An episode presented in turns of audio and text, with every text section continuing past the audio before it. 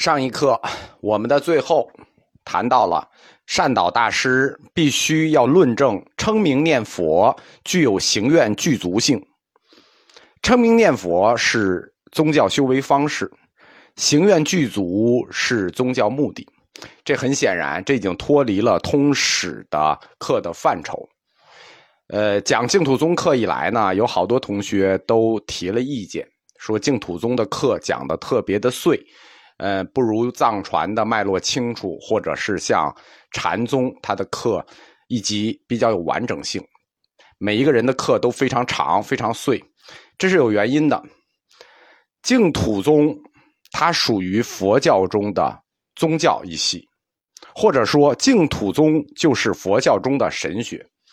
净土宗的课以前没有人这么讲过，估计在很长的时间里也不会有人再讲。所以，作为宗教四框架学说，净土宗是宗教神学的基础。我们因为各种原因吧，把它放到佛教通史里。第一个原因，就是因为它在历史时期上跟禅宗早期是重合的，晚期到永明延寿之后，二宗合为一宗。所以我们在讲历史课的时候，这个时候要讲净土宗。第二，就是作为佛教四框架。神学这一支的基础，我们以后很难有机会再讲了，所以就讲一次。这是前面带着说一下，我们翻回来接上一课，如何论证称名念佛这种修为方式具有行愿具足性？善导大师在《观无量寿经书》，就是那本楷定书，作为宗教仪轨的原理书中，给出了完整的解释。称名念佛，称名念佛，不是就念阿弥陀佛。说你就念阿弥陀佛，这不行，这是半句。你要念，你得念完整句。念阿弥陀佛是行愿具足吗？不是，是念南无阿弥陀佛是行愿具足。这六个字加在一起，才是真正的称名念佛。就是你要念，要念南无阿弥陀佛，这才是真正的行愿具足。南无就是南无，梵文的音译，大家也不必揪的那么准。它的意思，汉语的意思是归命、敬礼、礼拜、皈依这一类的意思。主要的意思，我们引用的是归命，这个意思是谭鸾在《往生论注》里定下来的。归命这个词，就是它的汉译意思，在佛教中有三个意思。或者说，拿摩有三个意义。第一个意，一个人归根结底，什么最重要？对吧？钱重要吗？不重要，命最重要。以命事佛，谓之归命。这是“归命”这个词的第一个意思。第二个意思呢，是归顺，听从佛的教理和教命，这叫归命。第三呢，是我们中国式的解释，命为之一心，就是一心的意义。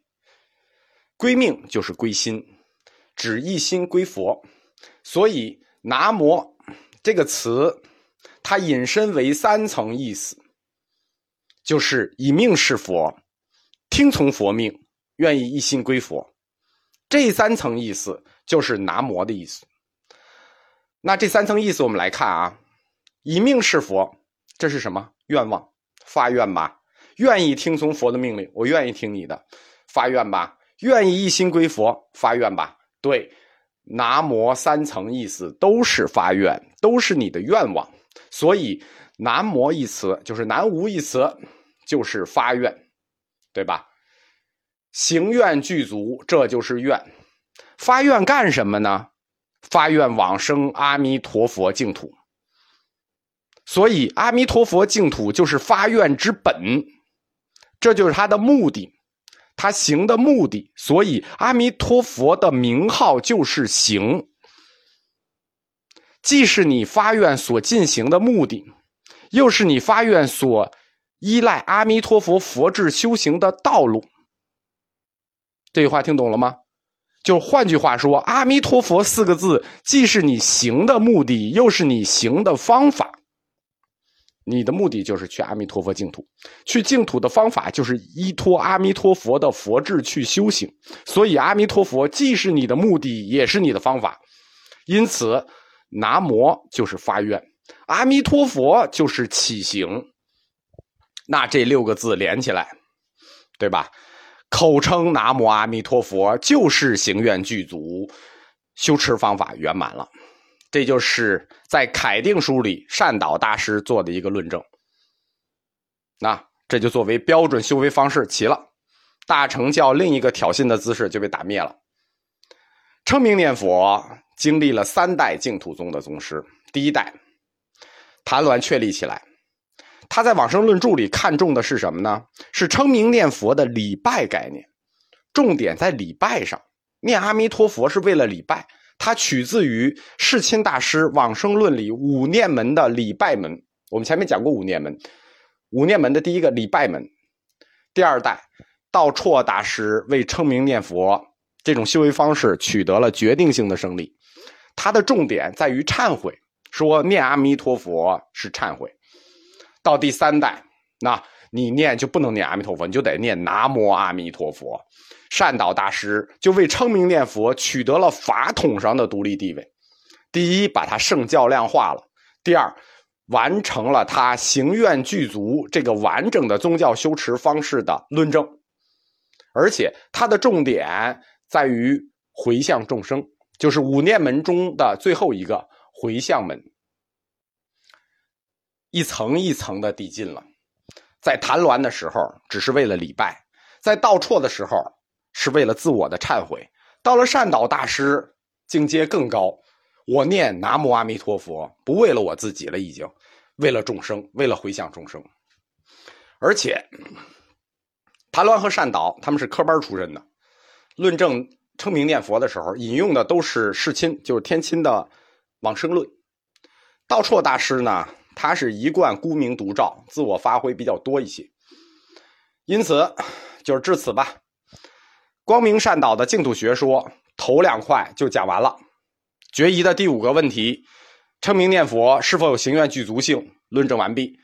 他的学说二藏二教结束了，决疑五大问题结束了。下面我们就要开始讲光明善导净土学说理论的重头戏——宗教实践部分。啊，我们一开课就讲了五部九帖，因为它实在太重了。光明善导大师是中国净土宗学说奠基的收官大师，可以说，到了善导，到他结束，净土教的学理就打完收工了。后代再有大师，也只能拿一个永明延寿出来，剩下的就是修修补补。大部分呢，净土十三祖，大家去看啊，什么少康法照什么的，大部分都是净土信仰的修持者，没有留下什么著作。首先，我们来看净土学说，在判教学说上啊，初祖、二祖、三祖，他们是层层递进的。二立二道，这是谭鸾的；圣境二门，这是道绰的；二藏二教，这是善导的。但是在学说部分，绝大部分时间，净土宗用的是谭鸾学说作为判教理论。我们说过啊，道绰的那个就太厉害了。南行道和异行道，这个理论背后有龙树菩萨做背书，所以这个判教理论是最好的。绝大部分净土宗僧人在做判教的时候，都是用的南行道和异行道做判教。所以说，在学说上，前三代引用的是谭鸾，在决疑部分上。真正的大决疑取得决定性胜利的，都是二祖道绰的理论。就是说，净土学说分三部分嘛。到善导结束收官以后，学说我们一般用谭鸾的，决疑我们一般用道绰的。道绰日落说也好，素因说也好，都非常有，就是非常有说服力。善导在决疑部分所做的工作，就是把他的师傅道绰的理论圣教量化了，用这个经书合了一遍。所以，到三祖的时候，我们就看到重点工作都在修持方面。就是净土宗前三祖为净土学说一人贡献了一大部分，谭鸾贡献了学说，道绰贡献了决疑，善导贡献了修持。当然，善导在判教这块也有一些自己的发挥。我们前面讲过，就是由华严宗发起的时，就是时候，佛教界已经开始用顿悟啊、见悟啊，开始来判别各教的理论，有了顿教和见教这种说法。善导判净土宗是菩萨藏，二藏嘛，菩萨藏。顿教社二教是顿教社，这样就给了净土法门归入顿教，就给了把净土法门给归入了顿教。那这个观点后来被禅宗、华严两宗的大师宗密继承了，判净土为顿教，也判禅宗为顿教。这就是后期禅净合流的根本理论基础，因为他们都属于顿教，顿悟的顿啊。净土宗的这个宗教实践这块非常非常大。我们讲善导上来讲他的五部九帖，可以说五部九帖基本上就把工作做完了，以后都不用做了，剩下的就是细枝末节。在宗教学上，具体的宗教实践一般分为三部分组成，就宗教实践是三部分。第一部分叫宗教观念，第二部分是宗教观念指导下的宗教行为，第三是宗教观念指导下的戒律。我们说过啊，戒律，戒律我们通识课就不讲了，因为哲学课今年讲的是道地三学的戒学，但是我们主要讲的是小乘戒，因为我们现在的佛教哲学是四部哲学的第一部，说有部哲学。小乘戒呢，出家四戒，在家五戒。大乘戒呢，相对简单，因为中国大乘佛教它的重点在于看动机，它不看行为。也不叫不看，它重点看动机，行为比较轻，所以大乘戒的戒律比较松，小乘戒戒律比较严。大乘戒主要是三聚境界、十无尽戒，就是这种菩萨戒。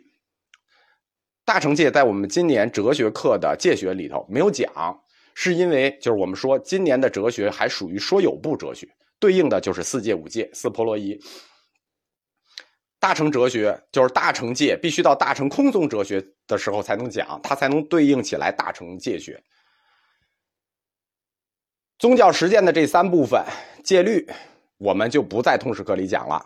我们主要讲两部分，第一部分叫宗教观念，第二部分叫宗教观念指导下的宗教行为。因为戒律是日常的，这个宗教这观念指导下的宗教行为，这是仪轨式，这是这是有重大活动时候要用的嘛。宗教神学里，我们一般重点也讲的是宗教实践的前两个构成。而且大家注意啊，“宗教观念”这个词，什么叫宗教观念呢？宗教观念这个词叫既不是也不是。什么叫既不是也不是呢？就它既不是一个单纯的哲学观，它也不是一个单纯的神学观。佛教的宗教观念是一种混合观。它并不纯粹，因为我们知道佛教哲学是一个新概念。以前佛教叫义学，所以说用西方的宗教观念来判这个佛教宗教观念的时候呢，它这个观念是一种混合观。善导大师构建的净土宗的宗教实践也分为这两部分，就是宗教观念和宗教观念指导下的具体实践。第一部分。善导的宗教观念，简单的说，分为三块叫安心起行作业。